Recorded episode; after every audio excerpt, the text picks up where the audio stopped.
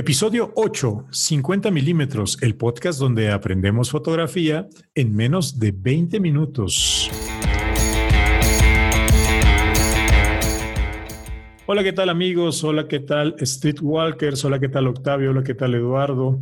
Una semana más que estamos aquí reunidos, nosotros aficionados y todos nuestros escuchas en este espacio virtual para platicar un poco de esta afición que nos hermana Cuéntenme, muchachos, ¿qué nos van a platicar el día de hoy? Hola, ¿qué tal, Luis? Hola, Eduardo, ¿cómo están? Pues una vez más aquí saludándolos en esta transmisión. Y pues vamos a hablar un poquito del proceso, el flujo de trabajo para un fotógrafo digital cómo es, nuestras experiencias, qué errores cometí. Bueno, yo personalmente, este, no sé si Eduardo o, también tú, Luis, alguna, algún tip, alguna recomendación. Y pues antes de iniciar, quería mandar un saludo a los de la caminata fotográfica. Apenas este, terminamos el reto de mascotas y tuvimos a nuestros ganadores. La verdad, eh, es una gran respuesta que hemos recibido y quiero mandar especial saludos a Claudia Monjía, a Marta Santalla, a Elsa Camacho, a Mari Carmen Quillacalpa, Pablo Ordaz y Edgar Sayas, que fueron los ganadores del concurso de mascotas. Eh, actualmente ya tenemos otro en puerta, que es el reto azul, y pues ya después diremos a los ganadores de ese reto. Eh, te paso el, el micrófono, Eduardo. Hola Octavio, ¿cómo estás? Hola Luis, buenas tardes. Un placer saludarlos como siempre y viendo cómo esta iniciativa cada vez toma más forma y tenemos más alcance. Este, yo también quiero aprovechar un poquito el espacio y pues reconocer que la gente está activa. ¿no? Un saludo a Katia, que me buscó el otro día para pedirme algún consejo de un kit de iluminación. Ella es del grupo de Caminata Fotográfica y salió por ahí alguien platicándonos de qué usa para su iluminación a colación de los últimos dos capítulos, ¿no? De, luz continua, luz natural y demás. Entonces, saludo a todo el grupo, especialmente a Katia, que tuvo la confianza de acercarse y pues volverles a abrir el espacio. Eh, como les decía yo, por ahí no soy, yo no soy autoridad en el tema, me gusta mucho, le he practicado por mucho tiempo y si de alguna manera mi óptica o experiencia le sirve, pues aquí estamos. Creo que es la misma voz de Octavio y de Luis. Pues muchas felicidades a, los ganadores eh, y, gracias también a la gente que comenta y que, se pone en contacto con nosotros. Practíqueme ustedes, ¿qué es eso de, flujo de trabajo? Sí, eh, este, se, escucha mucho en, esta, en, este, en este ambiente de, los fotógrafos que hay que tener un flujo de trabajo, pero platíquenos ustedes sus experiencias al respecto. Sí, Luis, con mucho gusto. Mira, yo les voy a platicar rápido porque a mí me inquietaba un poquito platicar de este tema y que pudimos llegar al consenso yo estoy en un grupo de fotógrafos, se llama Fotógrafos Ciudad de México, y el otro día una persona preguntaba, ¿no? o sea, de la, de la vieja, de la escuela analógica, no voy a decir de la vieja escuela, sino de, de la escuela analógica, preguntaba a los digitales cómo organizamos nuestros archivos y cómo trabajamos, porque le está costando trabajo dar el salto de administrar films y demás, ahora que empieza a haber menos, eventualmente va a desaparecer, tristemente, pero ¿cómo hacemos? ¿No? Entonces, este, mm, pues nada, de ahí viene la iniciativa de poder platicar qué herramientas hay, cómo dar orden, cómo no llenarnos de espacio. Hace ratito nosotros entre acá platicábamos la necesidad, cómo el espacio en discos duros y el tamaño de imágenes cada vez crece más.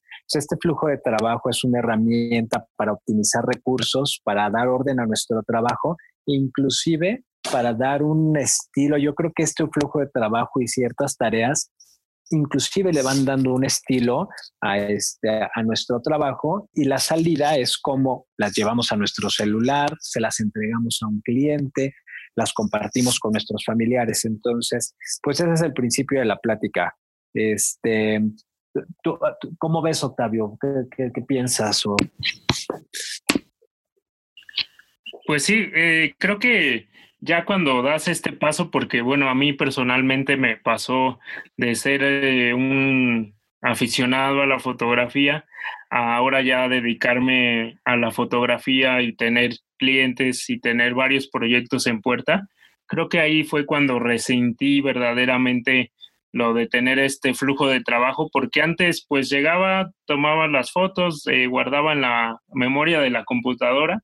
Digamos que el disco duro de la computadora era mi base, ¿no? O sea, todo lo dejaba ahí, todo lo ya lo guardaba ahí y pues obviamente no generaba dobles archivos porque no me dedicaba a editar nada y, guardaba solo en JPG. Entonces, pues sencillamente la, el disco duro aguantaba bien y, me aguantaba todo, todas las fotos que yo le metiera. El problema empezó cuando ya tuve este, varios proyectos, varios trabajos y tuve que hacer una edición y guardar archivos en, en RAW, ya en lugar de JPG. Y pues como sabes, estos archivos son más pesados y pues al tener más flujo de trabajo, pues obviamente mi disco duro llegó a, a, sobresaturarse en una manera que nunca, nunca antes lo había experimentado, ¿no? Entonces, hablar un poco de, para que no les pase esto y sobre todo, yo les recomendaría, este, a veces, hay veces que podemos usar un archivo o guardar las imágenes en JPG o a veces en RAW, sobre todo cuando depende del evento, depende de, las circunstancias, pero pues bueno, ya ustedes ahí sabrán este, diferenciarlo, ¿no? Y siempre como un consejo, también para que en la edición no se lleven mucho tiempo, siempre buscar que la toma sea lo más limpia eh, posible y este, tener este, para que ya en la hora de la edición no gasten mucho su tiempo eh, estando en la computadora y sobre todo ya la edición sea algo más sutil y más más llevadera, más esto en lugar de corregir errores, ¿no? Que, que a lo mejor en ese momento pudieron haber este, corregido. Mm, no sé qué, qué más nos quieras este, comentar, Eduardo. Sí, bueno, pues nada más, o sea, creo que hablamos desde un punto de vista de cierta experiencia y yo creo que el foro al que queremos llegar es amplio, ¿no? Queremos llegar a todos, no nada más a quienes están migrando del mundo análogo al digital, sino a la gente que ya inclusive esté en el digital y de repente batalla con estas cosas que bien puntualizas de orden. Antes era muy fácil administrar archivos y en una carpetita y bye. Pero ahora tenemos diferentes formatos, sacamos en formatos crudos y revelamos. Entonces, creo que, creo que una ayuda y una guía para, para cualquier fotógrafo puede ser interesante. ¿No? ¿Cómo, ¿Cómo, vamos, Luis? ¿Nos estamos dando a entender o tú qué opinas? Efectivamente, eh, el, tener un, un, flujo de trabajo bien definido es importante, no, no es no únicamente para la fotografía, en realidad es, es, una, es toda una metodología. Sí, para cualquier, eh, para cualquier trabajo, para cualquier proceso. Entonces, sí es importante, si, si somos fotógrafos, ya sea eh, aficionados, ya sea profesionales o ya sea este, eh, intermedios, eh, siempre es importante tener o saber qué pasos hay que seguir para no complicarnos la existencia a la hora de editar fotografías, porque cuántos de nosotros no nos pasa que tomamos muchas fotografías y ni siquiera las mostramos, se quedan almacenadas, ya sea en los discos duros, en las tarjetas de memoria, y no, y no las podemos este, sacar de ahí. Entonces, sí es importante contar eh, con un flujo de trabajo. Entonces, este, pues estamos atentos para escuchar sus recomendaciones. ¿Cuáles serían los pasos y cuáles, cuáles son o qué flujo de trabajo maneja cada uno? A lo mejor coinciden, a lo mejor son diferentes. Vamos a escucharlos.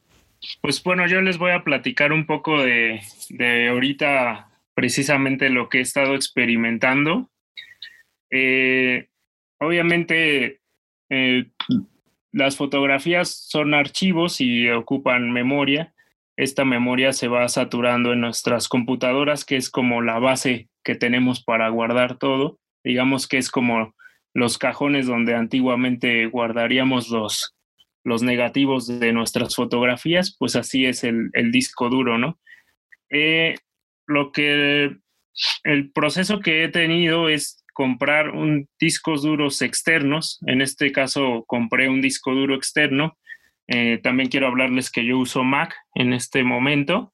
Entonces eh, me ayuda mucho la, la fototeca, pero a veces es tan sencilla de usar y tan simple que simplemente vas pasando ahí las fotos, vas almacenando ahí tus archivos y eh, llega un momento donde no te das cuenta y ya está saturado. Eh, quiero decirles que se puede hacer un, un respaldo de la fototeca como aplicación a tu disco duro externo y ya después podrás este, borrar la fototeca directamente en tu computadora sin que afecte, bueno, una vez comprobando que, que jala bien en el disco duro a la aplicación, compruebas que las fotos siguen ahí, que no pasó nada y ya puedes borrar la fototeca de, de la computadora directo. A mí lo que me pasó en este proceso es que no me dejaba borrarla eh, porque en ese proceso pues arrastré este, al disco duro la aplicación y luego ya al intentar borrarla pues ya no podía. Entonces dije, oh, creo que aquí no sé qué está pasando, que ya no tenía las fotos, pero seguía ocupando la memoria en mi computadora y aparte ya las tenía en el disco duro. Entonces ya nada más fue un problema de reiniciar la computadora, eh, quitar ya el disco duro y ahora sí borrar, borrar la aplicación, que fueron como 50 gigabytes de, de memoria que ya pude liberar de mi computadora y le dio pues un, un respiro, ¿no? Eh, aquí esta, para que ustedes no les, no les eh, ocurra, yo les recomendaría que ya cuando lleguen como a la mitad de la capacidad de su disco duro, eh, pensar muy seriamente ya en comprar un disco duro externo y migrar esa información a su disco duro para que no tengan eh, este problema, ¿no? Porque a veces es muy sencillo, ah, pues todavía tiene memoria, todavía tiene memoria, pero créanme que cuando les quedan 5 gigas de memoria y siguen teniendo trabajo y siguen descargando fotos, hasta es un freno que, van a tener por, por este, no prevenir esto, ¿no? Bueno, pues ya más este, agregar que, ahora ya las posibilidades de, transmitir eh, las fotografías a nuestra computadora pues son cada vez más, más fáciles. Eh, es sacar la memoria SD, conectarla a la computadora o incluso ya las nuevas tecnologías, las nuevas cámaras, las puedes pasar directo a tu celular por Wi-Fi o directo a tu tableta. Eh, la otra vez estaba viendo un fotógrafo español que se llama Edu López, eh, que hizo el ejercicio de, hacer una sesión y un video en, una, en una ciudad y en el transcurso del avión, que fueron como hora y media, dos horas, eh, editó todo en, su tableta, ¿no? Entonces, esto quiere decir que, pues, eso es como un flujo de trabajo súper optimizado para, para darle salida a todos, tus, a todos tus trabajos, ¿no? Obviamente, nosotros, pues, estamos en la computadora y hacemos los, los respaldos pertinentes. Esto sería un poco de, mi experiencia y de lo que se está usando actualmente, ¿no? Para, para acelerar esto, este proceso. Sí, es correcto. Y, no, lo que te iba a comentar ahorita que platicabas, efectivamente los dos grandes sistemas operativos, el de Apple y el de Windows, tienen sus aplicaciones nativas, ¿no? Uno es el, Windows, el Photo Windows, ¿no? para Windows 10 y en la fototeca de Apple. Y no solo es el disco duro, no sé si a ti te pasó, yo fue una de mis experiencias de aprendizaje, este, no solo es el espacio en el disco duro, sino que te van generando cachés, van haciendo respaldos y te generan cachés y te ocupan espacio de memoria de procesamiento. Entonces yo dejé de usar la fototeca porque más de que me volví loco, no sabía, la computadora decide en dónde guarda. Para encontrar luego eh, el origen es un relajo para llevar edición, ¿no? Justamente, porque es una herramienta limitada para efectos de edición. Entonces yo aprendí por la mala, ¿no? Y después, pues sí, perdí material en RAW por, por, pues por no saber. La verdad es que por no saber, porque nunca nadie me enseñó y lo hice muy autodidacta. Pero no solo es el espacio de almacenamiento, sino el de procesamiento. Entonces, son buenos recursos si uno no toma mucha fotografía, pero si uno es un fotógrafo ya más dedicado y genera muchas imágenes, este, pues para mí por eso es importante el tema del flujo de trabajo y lo que les queremos transmitir hoy. Pero bueno, era, era comentarte esa experiencia y si no tienes nada más que comentar o Luis que nos quiere decir algo, pues yo les quisiera compartir mi experiencia. Bueno, yo voy a comentar eh, mi, experiencia al respecto. Eh, bueno, hace, desde hace mucho, ya varios años precisamente, que ya ni, ni siquiera me acordaba que, que Mac de iOS eh, tiene, tiene una fototeca, es verdad. Este, sinceramente, a pesar de ser aficionado, creo que la primera recomendación que, pudiéramos hacer a quienes usan Mac y a quienes revelan su fotografía por Mac es precisamente que se olviden de la fototeca. Sí, para eso eh, creo que Eduardo nos va a platicar de aplicaciones especializadas, sí, especializadas para, para la administración de, la fotografía.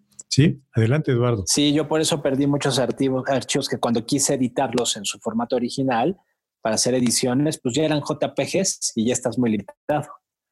Pero bueno, pues ni modo, así va aprendiendo uno, ¿no? Ah, bueno, nada más de la fototeca. Eh, recuerden que eh, si toman archivos en RAW y los pasan a la fototeca, ah, automáticamente se convierten a JPG.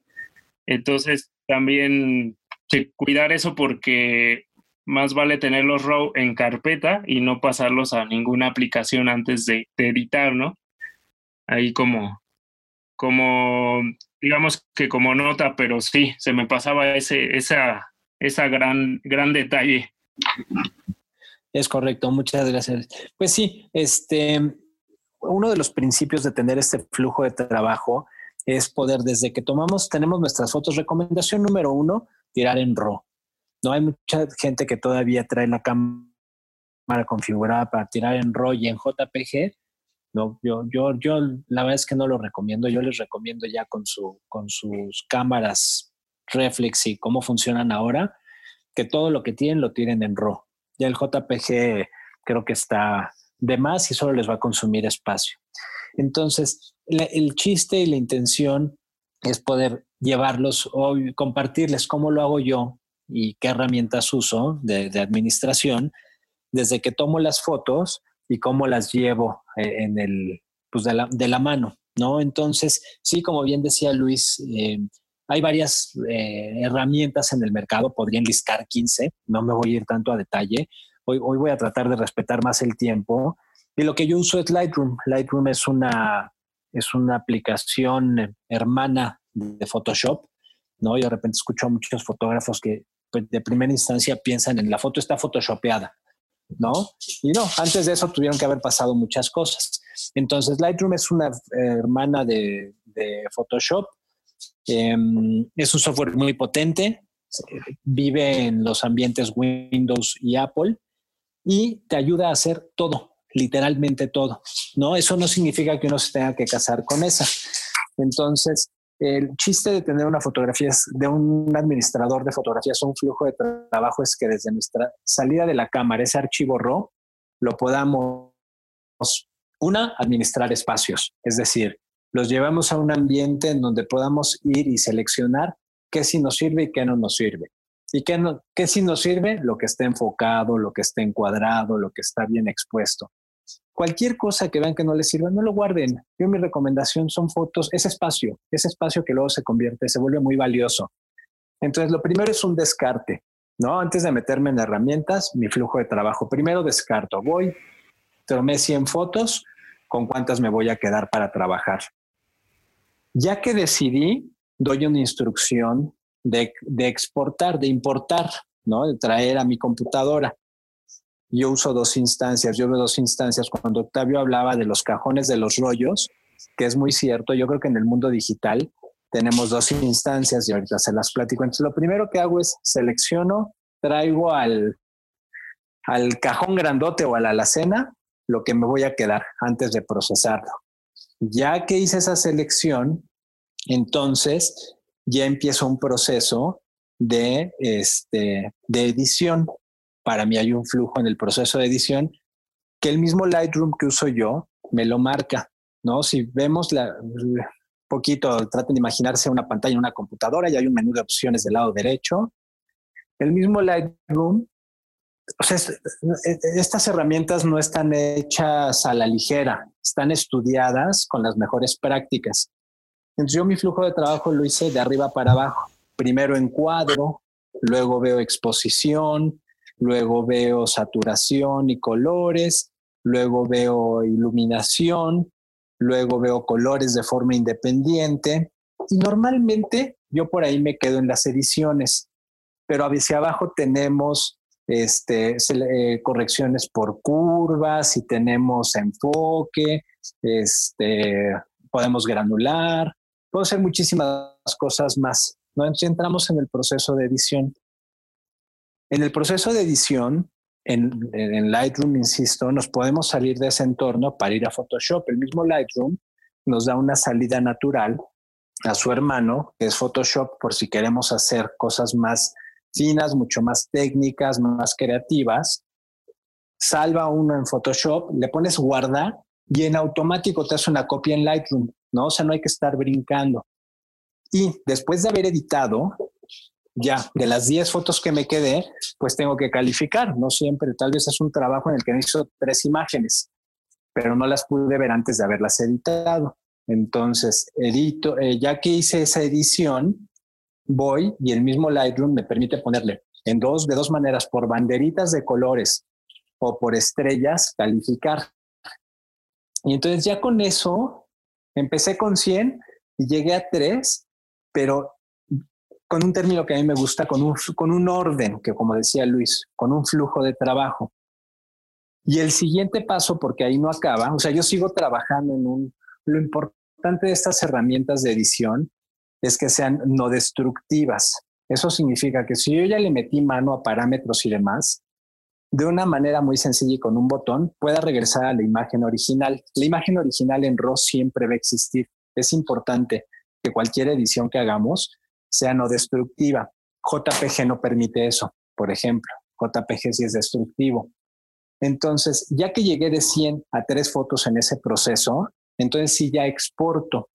Y entonces de la alacena, aquella grandota de muchas fotos, ya voy a hacer mis cajoncitos exporto para dar salida en un JPG, le pongo a Lightroom exportar y entonces me pregunta Lightroom, ¿cómo lo quieres llamar el archivo? ¿De qué tamaño? ¿Con qué espacio de color? O sea, ya me permite ver si voy a impresión, a digital, al formato que quiera yo salir, simplemente a redes sociales, ¿no?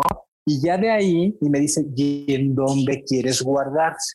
Y entonces ahí están los cajoncitos de ese gran armario, en ella le digo, quiero guardar en este archivo, que son las fotos de mis perros del 28 de mayo, ¿no? Y entonces ya eso va, no en una caché y no en la librería que hizo Lightroom, sino a un archivo que yo autogeneré en mi disco duro.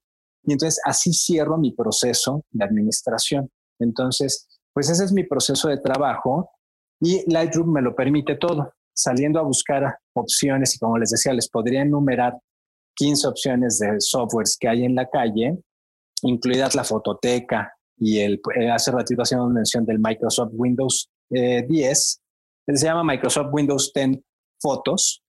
Este, pues muchos no te permiten calificar, muchos no trabajan en los archivos en RAW, muchos no administran, no te generan carpetas de forma cronológica. El único en el mercado es Lightroom. Tiene un costo, ¿no? Ningún software de los que hay en el mercado es libre, con excepción de los que vienen en los sistemas operativos. Siempre hay cuotas o hay lineamientos o hay paquetes. Yo por Lightroom y Adobe, que es un paquete para fotógrafos, pago el equivalente a 10 dólares mensuales, pero no, no podría vivir sin él, ¿no? Entonces, pues ese es, ese es un poquito mi, mi orden en el trabajo, ¿no? Que no sé, ¿qué opinan? y si les hace sentido con cómo trabajan ustedes. No, eh, excelente. Efectivamente, Lightroom es, es el, el rey de, del, este, del, de las aplicaciones para edición de fotografía, como, bien comentan.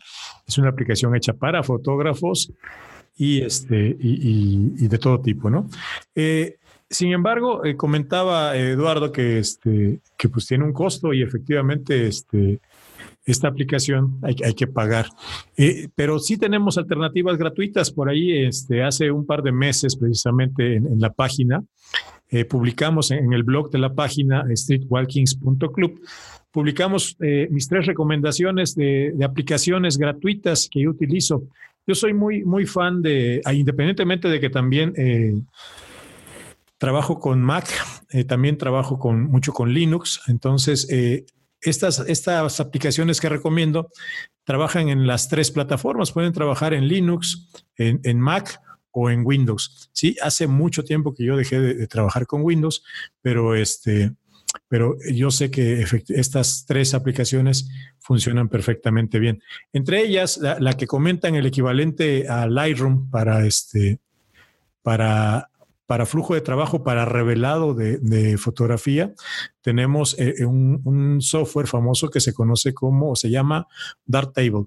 ¿sí? Darktable es, es una herramienta igual, yo creo que igual de poderosa que, que Lightroom, sin embargo, efectivamente Lightroom está ya este, está muy desarrollada y, es, es, la, mejor aplicación. Pero también existen las aplicaciones gratuitas que no le piden nada a, las, a las de pago. ¿De acuerdo? Entonces, entonces, este, ahí van a encontrar mis tres recomendaciones de aplicaciones gratuitas, son muy poderosas.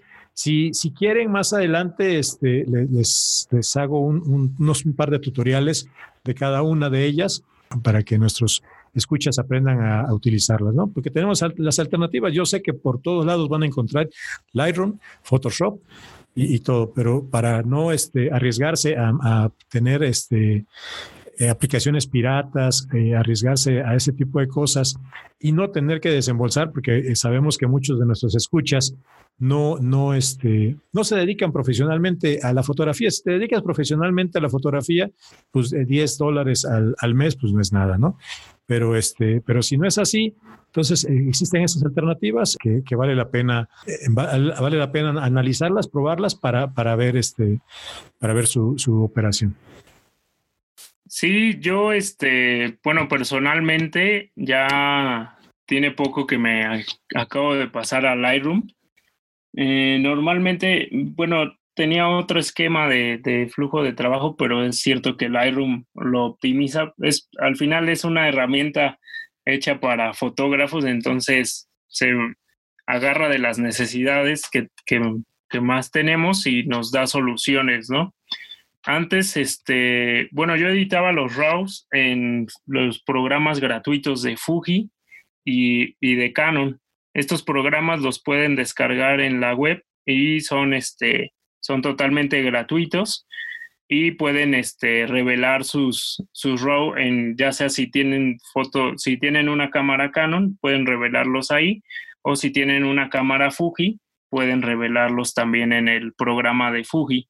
Eh, Nada más que aquí empecé a tener un, conflicto porque había ciertas herramientas eh, en, los programas de Fuji de edición y había otras herramientas en los programas de, Canon de edición. Entonces, y no se pueden, no reconoce un archivo, eh, si bien es cierto que todos son RAW, eh, las cámaras tienen una característica de cada RAW y no lo reconocía un archivo eh, RAW Canon en el programa de Fuji o al revés. Entonces, a veces yo veía pues mejores condiciones, no sé, para, para editar una foto en un archivo, pero a lo mejor había tomado esa foto en Canon. Y con el Lightroom, pues nos, nos quitamos de problemas de todo esto porque, como dices, es una herramienta súper potente y toda la todo lo bueno que había en el programa de Fuji y lo bueno que había en el programa de Canon, pues está, está en Lightroom. Entonces, sin lugar a dudas, pues me voy a quedar, me voy a quedar ahí en Lightroom y pues tengo los programas en la, en la computadora y pues por si alguna emergencia, algo llegara a pasar, pues van a seguir ahí, pero yo creo que ya, ya no les daré uso. Y también lo que mencionas es que aparte del Lightroom pues, nos permite guardar los archivos y darle mejor, tener mejor organizados nuestros archivos, nuestras fotografías para poder eh, trabajarlas posteriormente. Mm, algo que, que, me ha gustado, ah, bueno, del Lightroom pues podemos hablar mucho, pero algo así muy breve que me ha gustado es que le puedes dar la misma, puedes editar una fotografía y puedes copiar esa edición a todas las fotografías que hayas tomado eh, en las mismas condiciones de luz o a lo mejor fue el mismo momento o fue una ráfaga, pues eso sí, sin duda acelera muchísimo este, el trabajo y aparte te da, te da esta opción de, de no decir o no regresarte a una fotografía y ver cómo la editaste, sino que te da la misma configuración. Entonces, esa herramientas eh, personalmente la, he estado utilizando y, me ha caído súper bien. Muy bien, pues ya, ya escuchamos amigos las recomendaciones de, Eduardo y de Octavio. Sí, cada, cada quien maneja sus flujos de trabajo de forma este, eh, separada.